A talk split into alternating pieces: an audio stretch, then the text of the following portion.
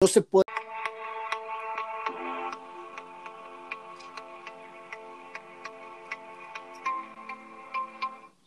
Hola, muy buenas tardes. Nos encontramos en una nueva emisión de Radio Seal. Me acompañan este, Julieta Áviles. Julieta, ¿cómo estás? Muy bien, feliz de estar otro lunes aquí.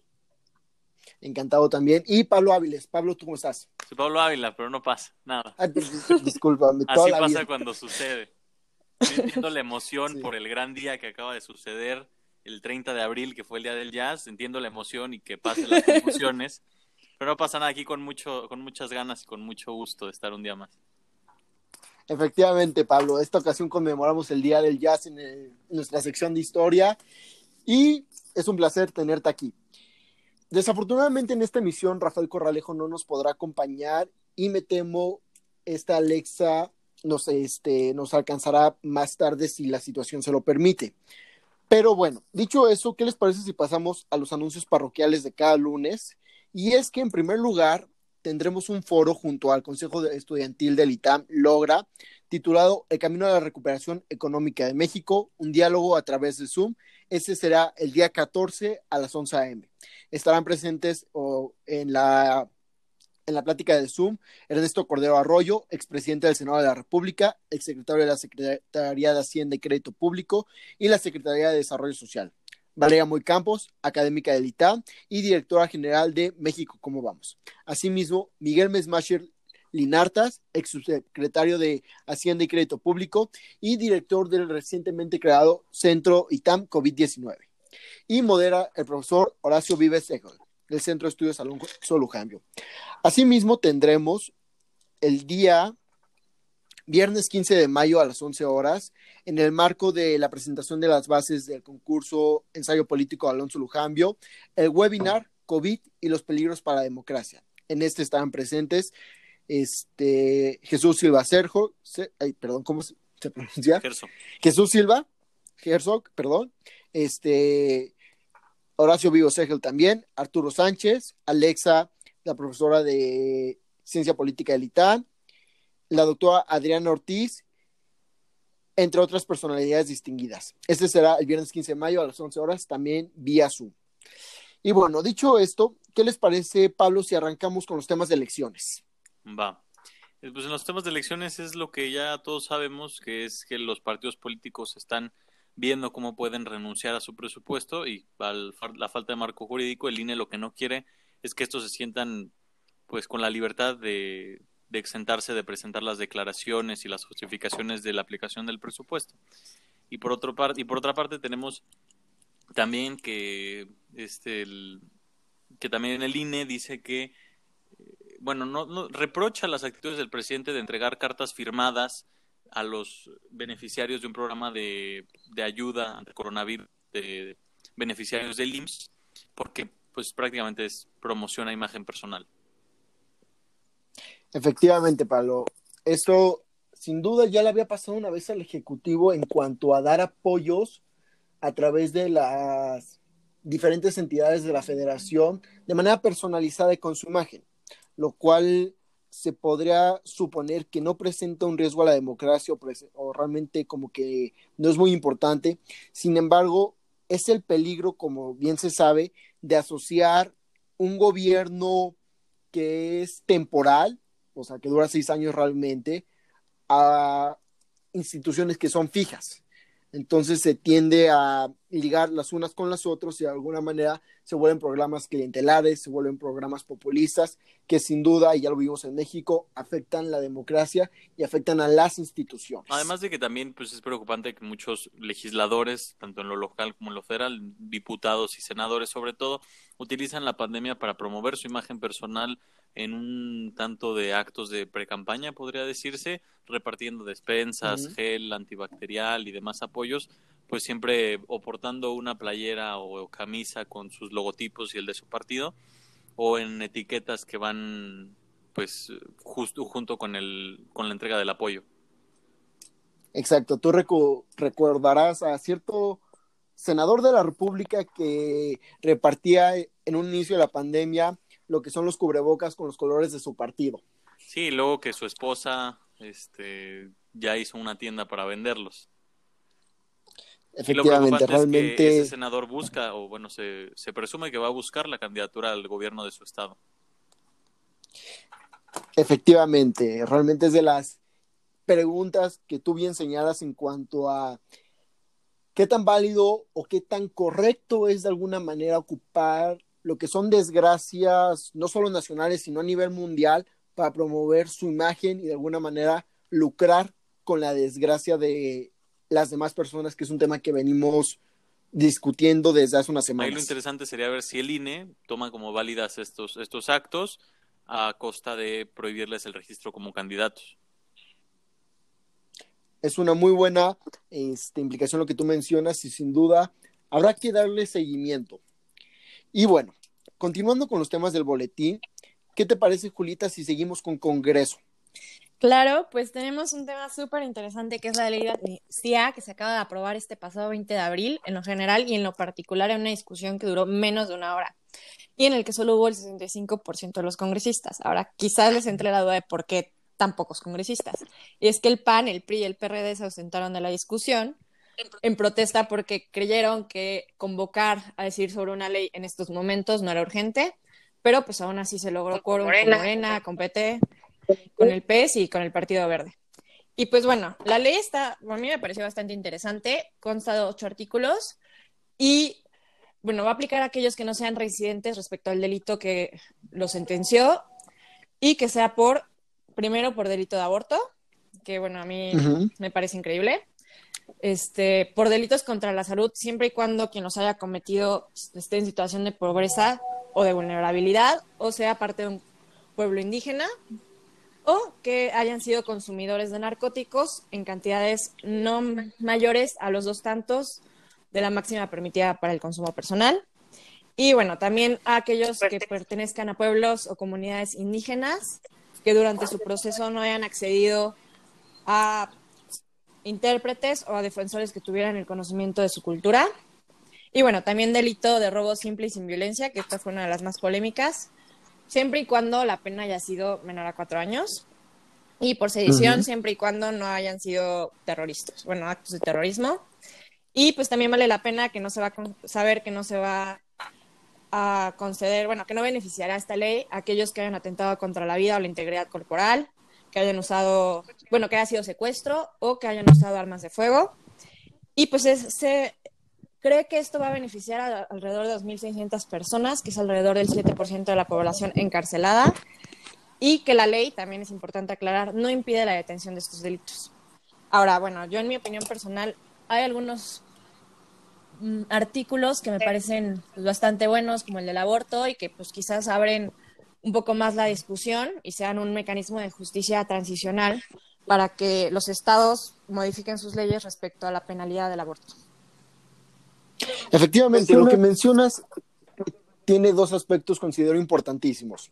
El primero es en cuanto a la posibilidad de solicitar la ley de amnistía en, en ciertos delitos, que si realmente somos francos y lo analizamos correctamente, por decirlo de alguna forma, la lógica de todo sistema de justicia, de alguna manera, es que si tú cometes un delito y se te encarcela, más adelante te puedas reincorporar a la sociedad. Sin embargo, como sabemos en nuestro país, desafortunadamente, esta posibilidad muchas veces es muy baja, pero esta nueva ley abre las puertas a que justamente se lleven a cabo esos procesos en cuanto a que delitos no graves verdaderamente no tengan que ser penalizados o delitos también que en ciertos casos no hayan tenido procesos correctos y sin duda abre la posibilidad de que aspirar a un mejor sistema de justicia. Sí, claro. Lo que sí me, gustaría ver es que esta ley también está acompañada de medidas de reinserción social, porque no basta con liberar, sino también con integrar, ¿no? Efectivamente, que es realmente la lógica de todo sistema de justicia en cuanto a ciertos delitos. Y el segundo ámbito que tú y Alexa nos sabrán contar mejor es el tema del aborto, que sin duda es despenalizarlo y que se modifiquen en los congresos locales o en los congresos estatales más bien las leyes que tengan respecto a esto. y, bueno, continuando con los temas del boletín, en el ámbito de transparencia tenemos algo que da las particularidades de los tiempos que estamos viviendo, es importantísimo y es algo que hay que vigilar. Y es que el Poder Ejecutivo propone reformar la Ley Federal de Presupuestos y Responsabilidad Hacendaria, con la cual se le permitiría al Ejecutivo no sujetarse al presupuesto de egresos de la Federación. Ahora, dando un contexto un poquito a este tema, hay que recordar que cada año el Poder Ejecutivo presenta ante el Congreso la manera en la cual él va a llevar a cabo su gasto.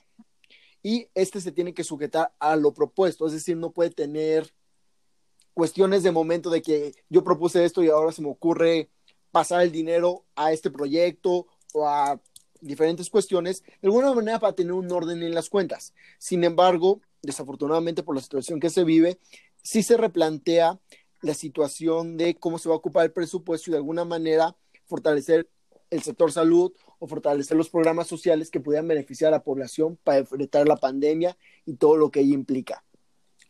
La cuestión aquí lo que hay que estar siguiendo es que si tú abres la puerta a que se hagan modificaciones, esas modificaciones, si bien pueden estar bien intencionadas, después se pueden tornar en cuestiones de corrupción o cuestiones que verdaderamente no obedezcan el beneficio de la población. Entonces, sin duda, hay que estar fiscalizando constantemente esos recursos y darles una observación día con día. Y bueno, justamente en este tema de ver cómo se puede enfrentar las situaciones económicas que ha desarrollado el COVID, existe la posibilidad del plan de recuperación que propone el Ejecutivo. Ahora, en esta cuestión hay dos vertientes. Una es la del sector empresarial que de alguna manera propone incentivos o propone apoyos para las pequeñas y medianas empresas y en general todas las empresas con el fin de que éstas puedan hacer frente a la pandemia y de alguna manera este, mantener una estabilidad dentro de la misma empresa y sus empleados y así combatir, digamos, lo que pueda ocupar. Pero el Ejecutivo se mantiene terco y se le ha criticado en seguir, como nosotros sabemos, las obras emblemáticas de su gobierno, que es este el Tren Maya, este el aeropuerto, en la base de Santa Lucía y otras cosas. Entonces, realmente como que hay que dar seguimiento en este ámbito a lo que se menciona.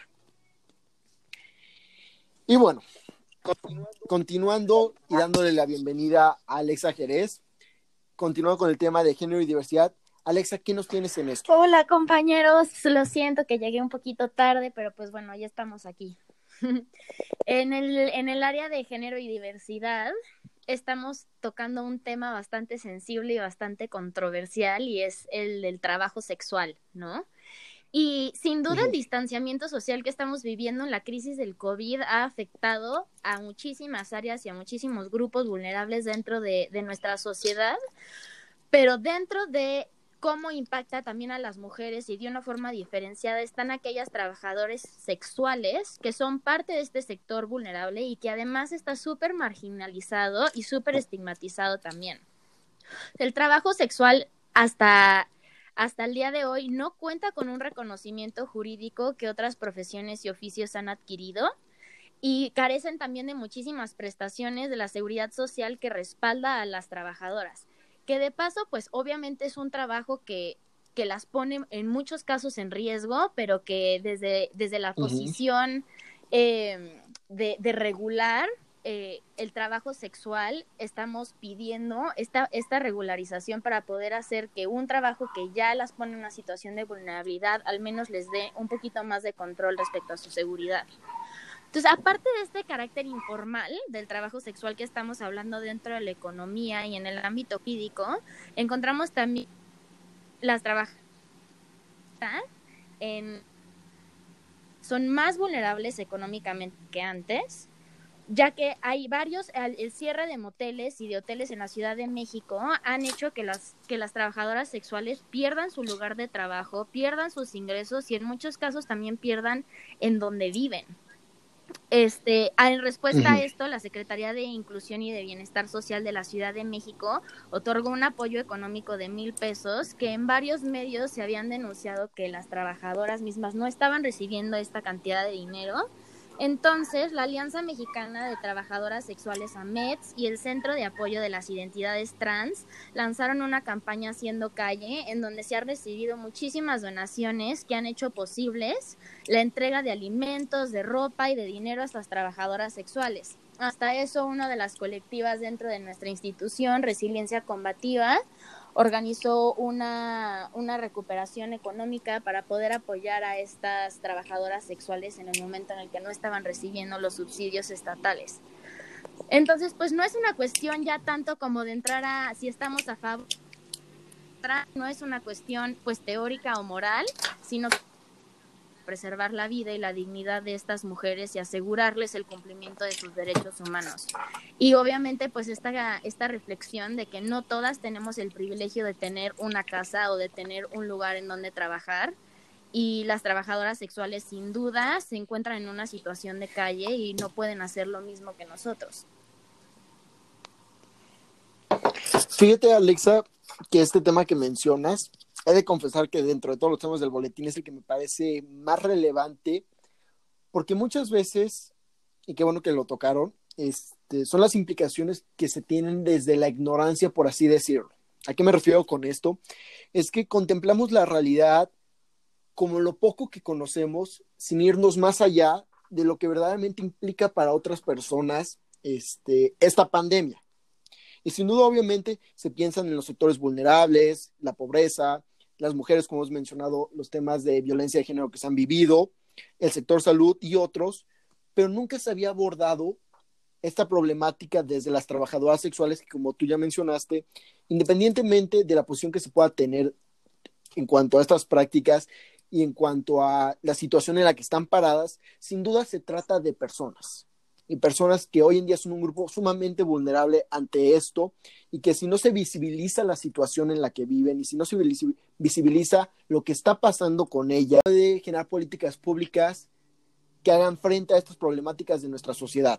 Entonces, sin duda, creo que en esta ocasión es quizás el tema más relevante porque ayuda a romper las vendas de la ignorancia que muchas veces se tiene. Sí, totalmente de acuerdo. Y además que, como, como mencioné, es un tema súper estigmatizado y muchas veces a, las, a los temas a los que les tenemos miedo o que no entendemos al 100% y nos provoca incomodidad, hace que, no, que, que, dejamos, que dejemos el tema a un lado. Y hoy, hoy más que nunca es importante empezar a darle, empezar a visibilizar el trabajo sexual y, y empezar a, a respetarlo como, como tal y a las mujeres que están involucradas. Totalmente de acuerdo. realmente es importante darle cabida y visibilidad a estos temas y afrontarlos como son. O sea, no existen los mundos ideales y realmente cada quien es libre de tomar las decisiones y se les debe apoyar y construir un marco legal dentro de. Hay yo algo que quiero añadir a lo que decía Alexa, que bueno, dijo que muchos colectivos organizan, es que bueno, a mí me sorprendió demasiado ver cómo las trabajadoras sexuales están sumamente organizadas y cómo ante un gobierno que las corre prácticamente de donde viven, sin siquiera generar un, un plan sobre qué hacer, o sea, qué va a suceder con ellas, se organizan, ellas mismas son súper solidarias, hay campañas muy padres para donar dinero, entonces pues, o sea, un pedacito de esperanza, ¿no? Ante la injusticia que, que sucedió con ellas. Justamente, Julieta, realmente me uno al aplauso que le que das en cuanto a, ante la falta de un gobierno, la organización de ellas sin duda ha generado fuerza y como tú bien mencionas, es increíble lo que se hace y es increíble la forma en la que se está desarrollando. La verdad es que desde el centro creo que todo el reconocimiento a MEDS y las demás organizaciones de resistencia combativa dentro del ITAM que se suman a estas campañas, que son importantísimas. Y bueno, dicho esto, ya no sé que no quieran agregar algo más, creo que por hoy concluimos con los temas del boletín. Estoy ¿Están de acuerdo? Sí, de acuerdo. creo que sí. Sí. me sentí como maestro, o sea, no sean gachos y gachas, o sea. Como de nuevo. Sí, no, ahora sí, me sentí como maestro de matemáticas diciendo, entendieron el tema y todo el mundo callado hablando de una pantalla. ok, sí se siente gacho. La verdad es que creo que también es importante ahorita que pasó esto, reconocer a las y los profesores que en esta etapa tan complicada de seguir dando clases y de alguna manera no perder los ciclos escolares, están haciendo un esfuerzo más allá de lo que están acostumbrados y acostumbradas y que sin duda contribuye al bienestar de México en cuanto a la educación y por qué no también a las alumnas y alumnos, porque esto no es fácil para nadie. Realmente ha demandado un esfuerzo increíble por parte de todas y todos y creo que es digno de reconocerse en todos los ámbitos. Y bueno, dicho esto, ya que me dejaron hablando como tarado, este, con eso concluimos. Ha sido un placer escucharlas y escucharlos. Alexa, Julieta, Pablo, como siempre un placer. ¿Y qué les parece si nos vemos el próximo Con lunes? muchísimo gusto. El próximo lunes. Les mando un abrazo. Perfecto, nos escuchamos el próximo lunes. Hasta luego. Hasta luego. Hasta luego.